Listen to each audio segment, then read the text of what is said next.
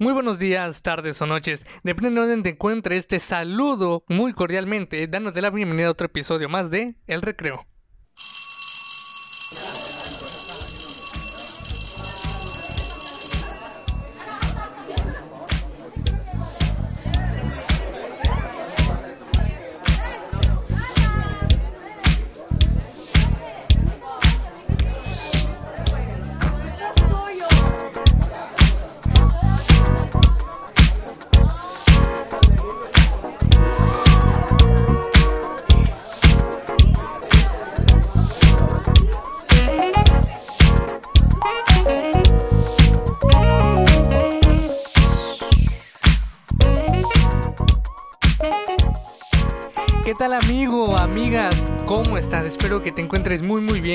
A pesar de seguir encerrados en cuarentena, que realmente nos ha hecho creo que reflexionar bastante de ciertas cosas que tendríamos que haber hecho, tendríamos que haber, estado haciendo y de un montón de cosas.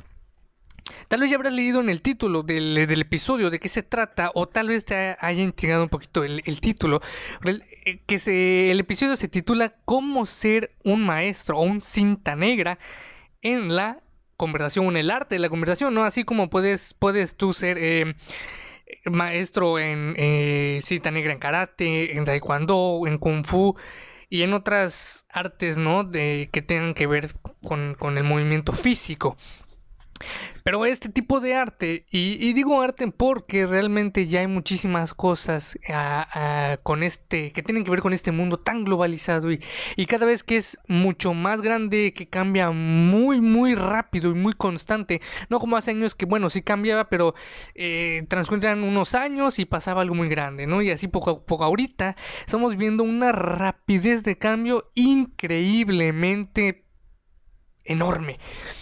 Y sí, el arte no solo es ya considerado como la pintura o el baile o la música, eh, ya hasta, hasta saber relacionarse o influenciar en las personas es un tipo de arte porque eh, se considera que es algo mm, sí complicado y que te lleva tiempo poder perfeccionar esa habilidad, ¿no? Como por ejemplo en la, antigüedad los pintores, eh, sí, tal vez algunos nacían con ese talento, pero otros desarrollaron esas habilidades de pequeños que se inculcaron en, la, pintura, en el arte, en la poesía y otro tipo de, de, artes que, que existen, ¿verdad?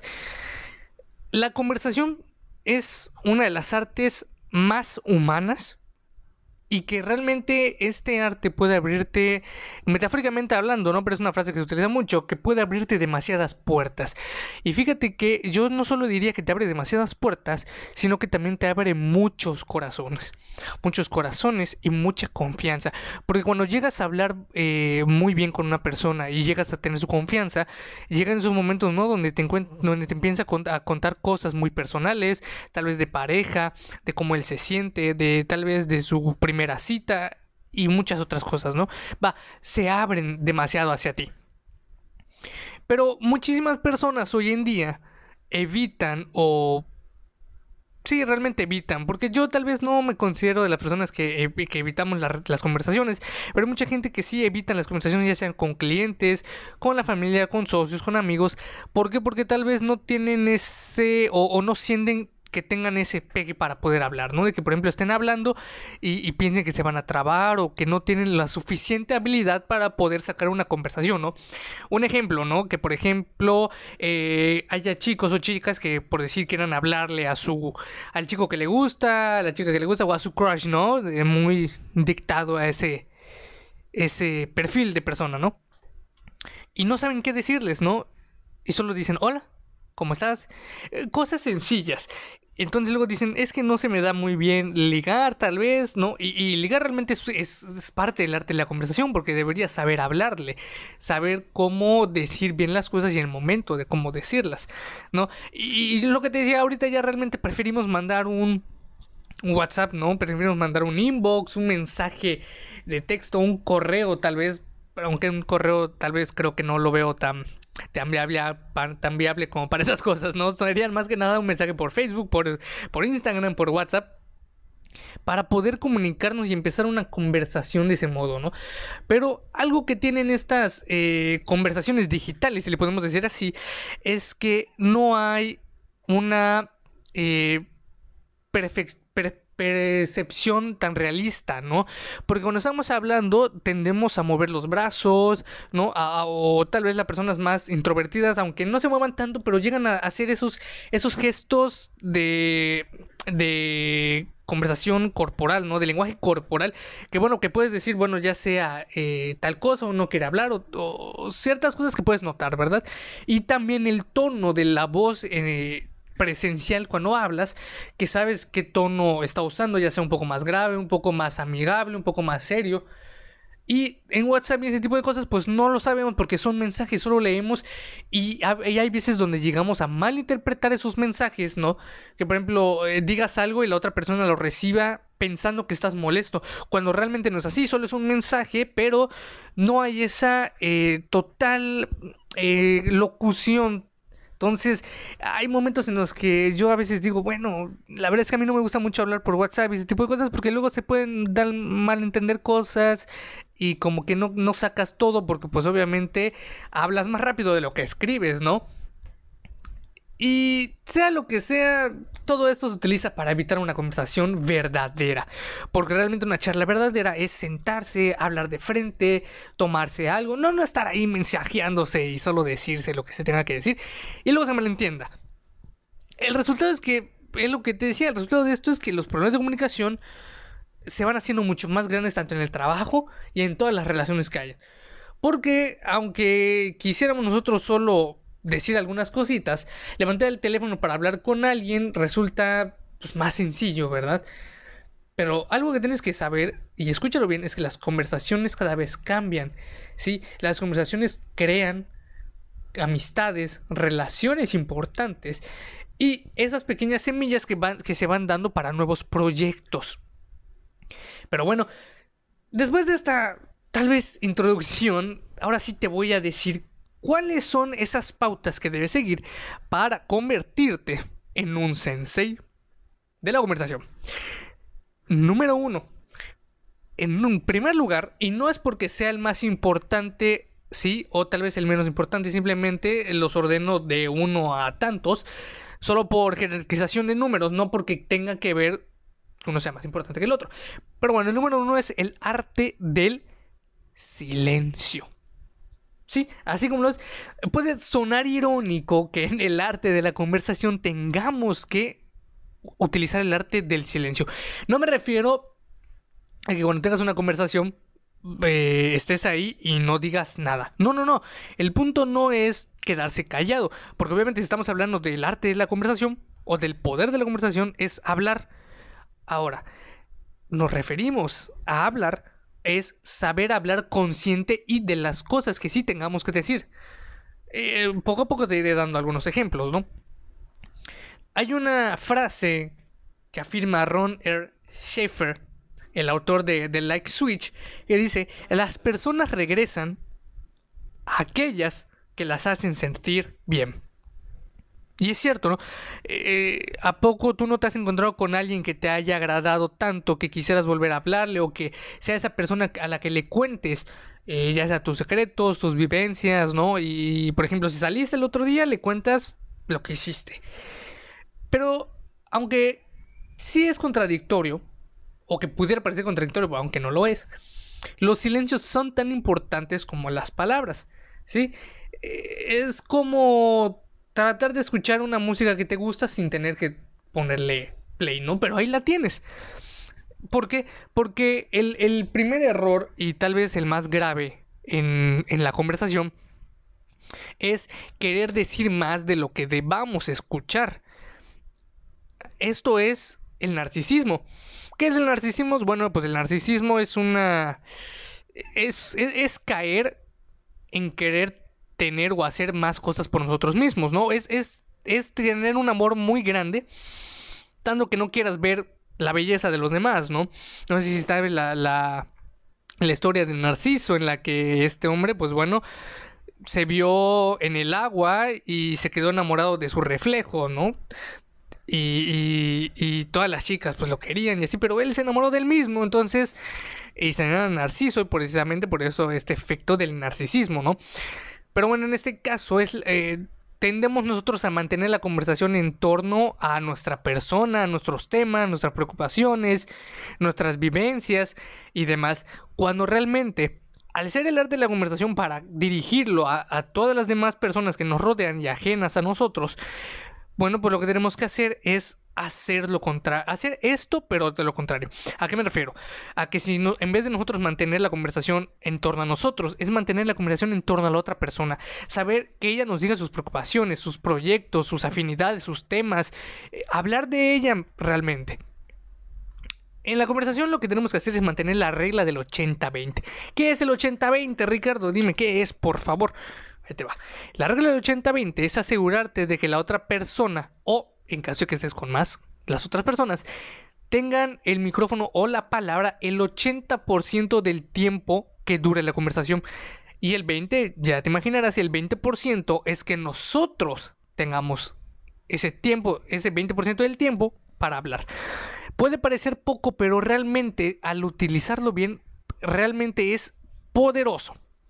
Sí, porque no todo en la vida es cierto, pero esto te puedo asegurar que si lo es, y es, ahí te va, la gente disfruta hablar de sí mismo, de saber cómo, de, de, de hablar de sus metas y que le digas cómo obtener esas metas o esos resultados que quieren.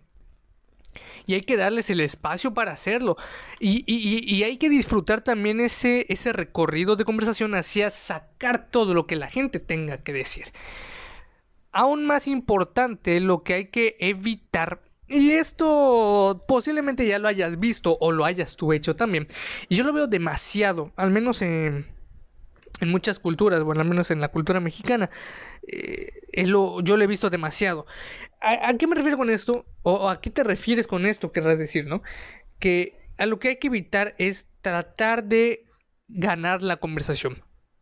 ¿A qué me refiero con evitar de ganar la conversación? Es, por ejemplo, si tú estás hablando con una persona y ésta te comenta que, por ejemplo, en su viaje de la semana pasada fueron a Acapulco, fueron a Disney, ¿no? Por ejemplo, aunque estemos en cuarentena, solo imagínalo. Acapulco, a Disney, a la playa, a cualquier lugar y te está contando, oh, bueno, comimos esto, fuimos a visitar tal lugar, eh, viajamos eh, en lancha a tal lugar, comimos en este otro restaurante, etcétera, etcétera. Y tú quieras decirle que cuando te digan, ah, es que comimos esto, y tú le digas, ah, sí, es que yo el fin de semana comí pescado a la, a la no sé qué cosa. Entonces, eso es querer ganar la conversación, querer decir lo mejor o querer comparar lo que están diciendo con lo que tú sabes. Y ese no es el punto, porque si lo que tú quieres es escuchar a las personas, entonces, no trates de ganar esa escucha, porque si no estás haciendo que ellos te escuchen y lo que y, resulta ser muy incómodo y de mal gesto, porque cuando te o por ejemplo cuando cuando están hablando dos eh, pares de padres de familia, ¿no? que dicen, no, mi hijo sacó nueve en, en, español y nueve en matemáticas y tal, tal, tal. Y luego tú digas, sí, sí, es que mi hijo también sacó diez y tuvo un diploma y, y la, la, la, y bla, bla, bla. Entonces, ahí estás cortando esa, esa comunicación que te están dando, esa confianza que te están dando en decirte las calificaciones de sus hijos. Y no solo eso, estás cortando la emoción, la efusividad con la que te lo están diciendo, porque ellos están tan contentos de decirte que su hijo sacó buenas calificaciones y luego tú vas y les dices, no, es que también mi hijo y esto y esto y esto. No, el punto no es ver quién resalta más o quién tiene las mejores cosas que decir, sino es escuchar lo que esa persona que decir, por más vago o por más em, tal vez aburrido que sea. Aunque realmente no lo tienes que ver así. Pero aunque sea aburrido, aún así tienes que dejar que ellos lo digan. Y no tratar de decir, ah, bueno, eh, yo tengo el más aburrido. Pues no, ¿verdad? No dirías algo así. Porque, pues, eh, lo que te digo, si alguien cuenta sus vacaciones a la playa, no cuentes tus vacaciones a la playa. Si ella está contando sus vacaciones a la playa, háblale o hazle preguntas acerca de cómo estuvo su viaje a la playa. De verdad, cuando te intereses en alguien sinceramente y dejes de hablar y decir de más, acerca de ti, verás cómo esa gente va a ofrecerte muchas más cosas y se va a interesar en ti porque tú ya lo hiciste en ellas. El problema con, los que hablan mucho es, es específicamente este, que a veces no se dan cuenta. Si eres de los que suele hablar mucho, te recomiendo pedir a alguien de confianza, que de verdad de confianza, que te envíe un mensaje secreto cuando estés rompiendo la regla. ¿A qué voy con esto? Que por ejemplo, si estás, eh, por ejemplo, que ya sea tu hermano o tu hermana o la persona con más confianza que tengas, que por ejemplo se rasque la cabeza, no sé, dos, tres veces, ¿no? Es un ejemplo que sea una señal para ti de que te des cuenta que estás hablando de más. ¿Sí? Que estás hablando más de lo que escuchas. Y esa es una regla que hay que, que meto también en esa primera, en ese primer arte que tenga que ver con la conversación, que es, es habla, habla menos o realmente al revés, escucha más de lo que hables. Si por ejemplo hablas el 50% del tiempo, bueno, deberías escuchar el 100%, ¿no? Y, y así sucesivamente. Eh, realmente la primera etapa es, es, es identificar que hay que hablar menos y dejar que la otra persona hable todo lo que tenga que hablar. El segundo punto es lo que te comentaba hace unos minutos, cuando te dije que le preguntes más acerca de, por ejemplo, su, viaje a la playa. El segundo punto es el arte de la pregunta. Así. Mal, ahora que puede ser malentendido, ¿sí? El arte del silencio. Eh, porque puede derivar en el en el, en el ámbito más temido, más feo por todos, ¿no? Que es el, el silencio incómodo. Y me imagino que en algún momento tal vez eh, tú habrás pasado por uno de esos silencios donde ya alguien está hablando, pum, pum, se acaba y... Y todos se, se miran a ver y es como que ah, se empiezan a reír y, y hay un silencio tan incómodo que dices, demonios. Y ahora que digo, o ¿por qué terminó tan rápida la conversación? Y ya no sabes qué decir y nadie sabe qué decir y, luego preguntan algo tan random que es como, bueno, pues mínimo sacó algo más para hablar, ¿no? Ahora que no se trata solamente de quedarse callados, lo que te comentaba, sino de aprender, ¿sí? Es lo que te decía, aunque lo repito, es aprender a dirigir la conversación, pero con la diferencia de que hay que aprender a dirigirla con preguntas estratégicas honestas y bien pensadas. Ya puede ser a un solo objetivo o, a varios, pero vamos a concentrarnos en un solo objetivo. ¿Cuál es el objetivo? No, no es que te den el ascenso, no es que te den ese dinero, no es que te aprueben tal cosa, no, es permitir que el otro hable de los temas de, los que quiera hablar y que se sienta cómodo haciéndolo, hablándolo contigo, porque puede ser que lo esté hablando nada más por obligación, para que no haya ese silencio incómodo, ¿no? Y fíjate, y te voy a decir también cómo eh, eh, las preguntas que podrías hacer y te las voy a agrupar en, en, en, en un orden en las que aquí sí importa el orden, ¿sí? Primeramente, tenemos consejos. Y, y, podrás decir, bueno, ¿por qué el consejo funciona? Yo debo de consejos. ahí quiero hacer ese espacio, ese, ese, ese paréntesis. No, tú no vas a dar consejos, porque si te están hablando, ¿sí? No vas a decir, ah, bueno, te sugiero que hagas esto, o tal vez podrías visitar tal lado. No, no, no, no, no, no. Es todo lo contrario, amigo o amiga mía. Lo que hay que hacer es pedirlos, ¿sí? Por ejemplo, eh, eh, cuando estás hablando con alguien, claro que el, el, escenario siempre va a ser que estés hablando con alguien o con varias personas, ¿verdad?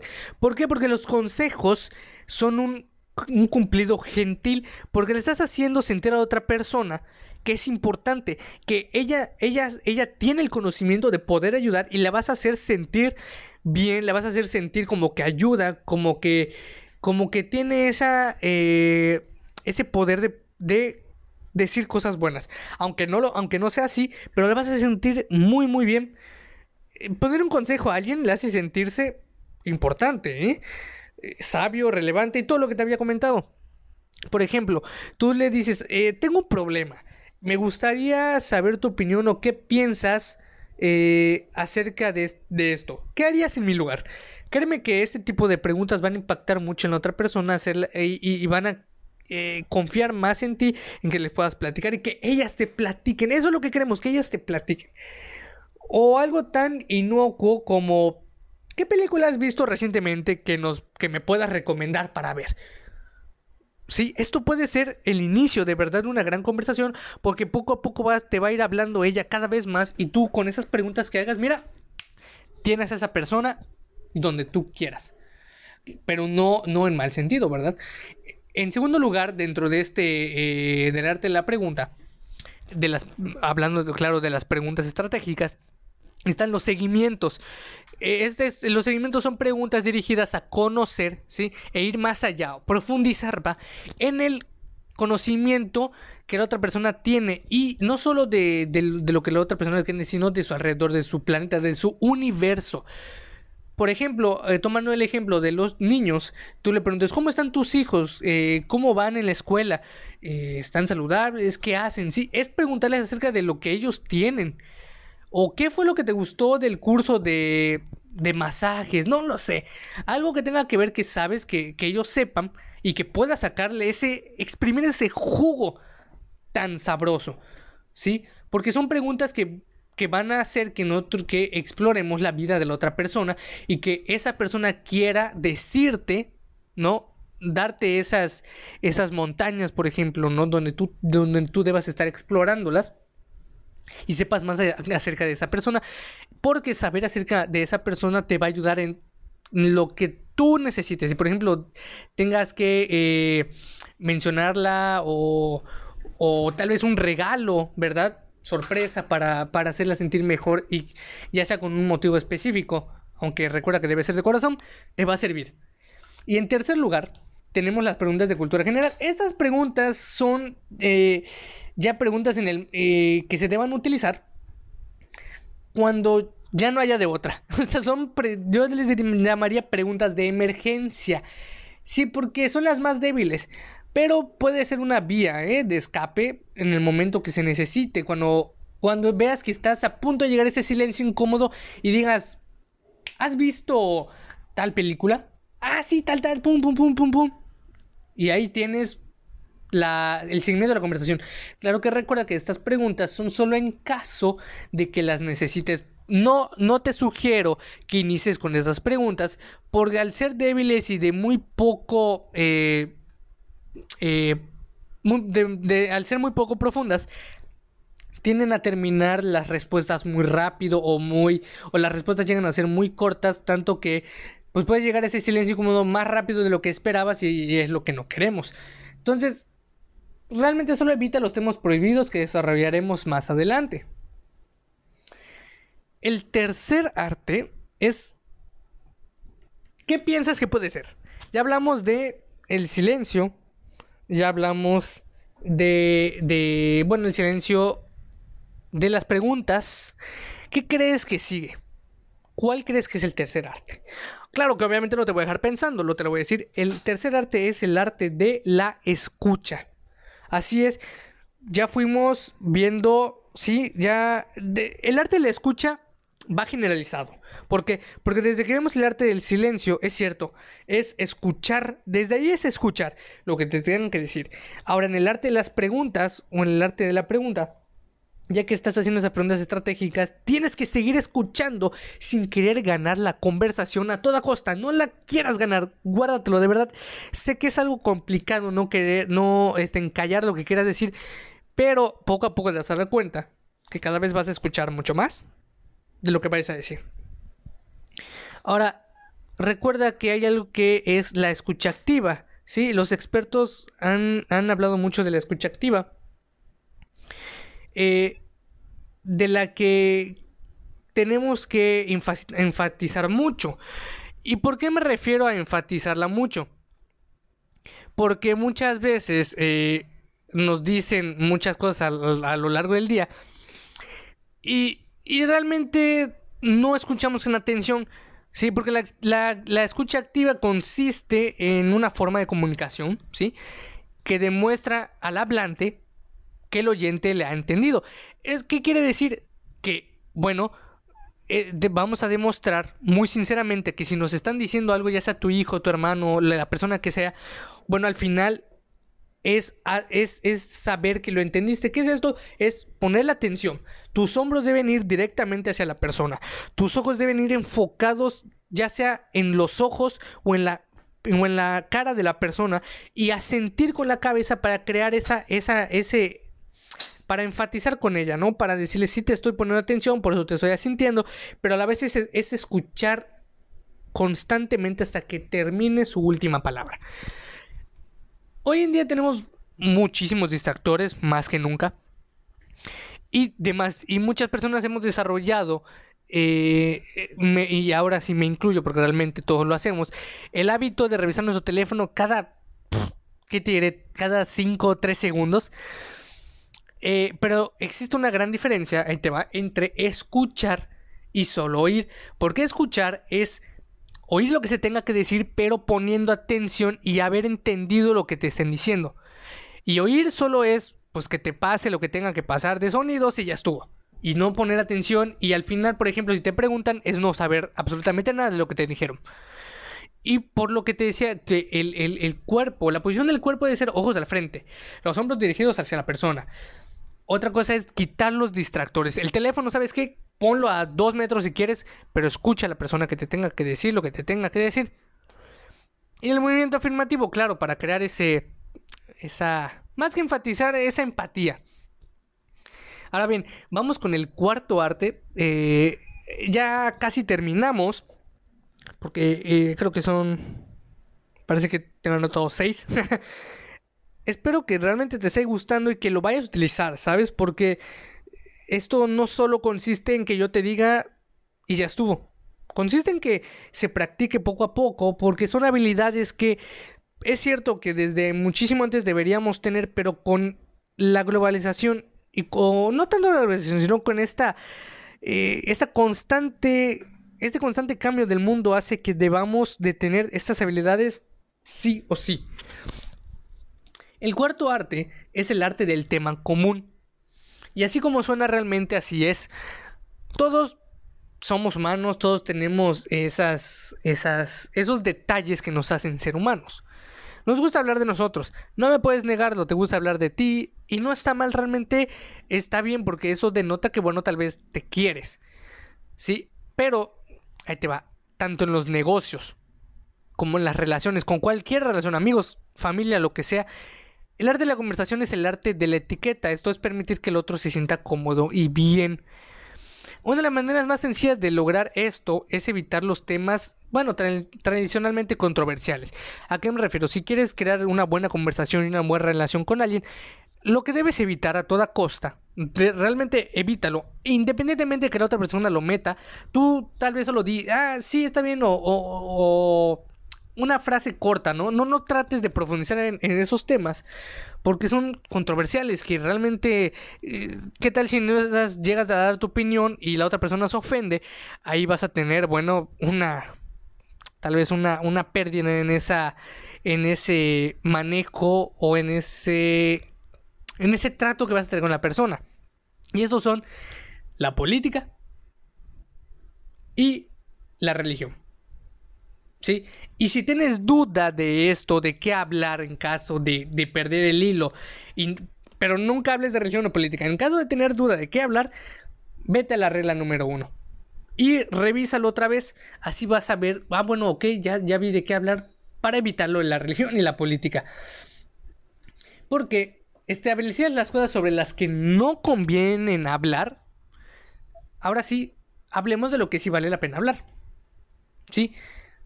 Los intereses comunes son el terreno natural, de verdad, lo más natural para un desarrollo de grandes conversaciones, ya sea con cualquier tipo de personas o de, y en grandes proyectos.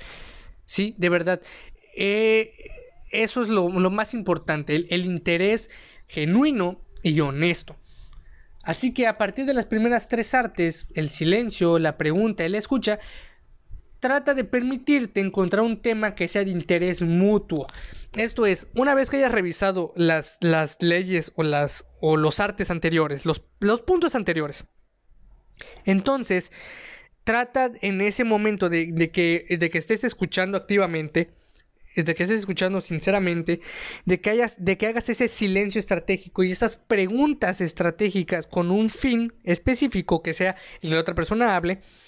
En el momento que estés en ese, en ese proceso, trata de buscar ese tema. Precisamente por eso hablamos o, te, eh, o enfaticé demasiado en la escucha, porque si vas escuchando a la otra persona vas a ver sus gustos, sus temas de interés, entonces en ese momento tú puedes decir, bueno, a mí también me interesa, por ejemplo, que él está hablando de fútbol o está hablando de de algún libro, entonces tú dices, ah, bueno, le gusta la lectura, le gustan los deportes, a mí también, entonces ya puedes hablar tú de esos temas que tienen en común, ¿por qué? Porque cuando veas que esa persona tiene algo en común contigo o viceversa, entonces, y al momento de hablar de eso, oye, fíjate que este equipo me gusta y esa persona dice, a mí también es mi preferido.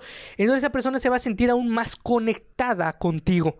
Va a tener una conexión más eh, amigable y natural porque va a saber y va a entender que posiblemente eres como él, aunque seas diferente. Sí, sí, sí, me di a entender. Esto es tratar de ser empático no, no solo empático, sino crear una conexión, tener esa química de amistad, ¿sí? Así la llamaría yo, esa química de amistad. Porque este es un punto muy crucial, porque con nuevas preguntas y no solo con tus propias opiniones e ideales, ¿eh? debes mantener siempre la distribución de la regla que hablamos anteriormente, que es del 80 20. Ya que la tengas dominada, entonces vas a poder tener conversaciones con cualquier persona que tú quieras y vas a poder llegar a ese punto en el que la persona diga, ay, ¿sabes qué? Me caíste bien, tal cosa, y te invita a comer y tal, tal, tal, tal, tal, y sean amigos y todo feliz, ¿no? Pero debes tener en cuenta que siempre hablar de la otra persona. Claro, tú tienes que hablar, hacer esas preguntas. Si te pregunta, ok, contesta. Habla de las cosas que hayan en común. Trata de hablar de eso que hay en común lo suficiente, ¿sí? Trata de no pasarte. Porque lo que queremos es que esa persona hable y hable y hable y hable. Por ejemplo, si están hablando de un equipo de fútbol que ya tienen en común, por ejemplo, el Real Madrid, ¿no? Y tú dices, bueno, a mí me gusta mucho el Real Madrid, me gustan mucho los jugadores, tal, tal, tal, eh, su alineación y tal cosa. Y hasta ahí, y tú le dices, ¿qué te parece a ti los jugadores? ¿Qué te parece este jugador? Ah, es que tal, tal, cosa. Y luego preguntas, ¿y este jugador qué te parece la defensa tal vez? Ah, tal, tal, tal, tal, tal, que te diga. Entonces, son preguntas que le estás haciendo para que él saque la información. Y tú hablaste lo suficiente, lo concreto, lo necesario. ¿Sí? Con estas cuatro artes el silencio, la pregunta, la escucha y el tema común, podrás dominar de verdad cualquier encuentro que tengas con cualquier persona y te vas a convertir en un gran conversador. ¿Sí? Ah, con gran conversador no no me, refiero a que hables, ¿no? A que hables y hables y hables, sino al gran conversador es aquella persona que tenga estas cuatro pautas que te acabo de dar dentro de, sus, dentro de sus relaciones para que ella pueda hablar y hacer que las otras hablen. Para mí un gran conversador sería aquella persona que sabe hablar lo suficiente para que la otra persona hable todo lo que tenga que hablar. Para mí eso sería un buen conversador realmente. Pero como, en cualquier tema relacionado con la conversación, debes mantener un carácter honesto, es lo que te he estado platicando, siempre honesto, amable y real. Aunque las técnicas pueden abrirte puertas, eso sí, poco aleja tanto a las personas como el saberse manipularla, manipuladas. ¿Sí? Porque ninguna persona vino a este mundo a ser vendida, a ser manipulada, no. Hay que saber también hablarles para que tú las puedas manipular y, no, la mala manera, no la mala manera, ¿eh? sino eh, ganar, ganarse a esa persona sin que esa persona sepa que te la estás ganando, ¿verdad? es, por eso te decía que puede ser algo contradictorio o irónico desde la primera parte. E igual que la cinta negra en las artes marciales, la cinta negra en la conversación viene con un gran poder. Recuerda que un gran poder conlleva una gran responsabilidad. Con esto podrás conectar de verdad con toda la gente y transformar tu realidad y tal vez la realidad de las otras personas.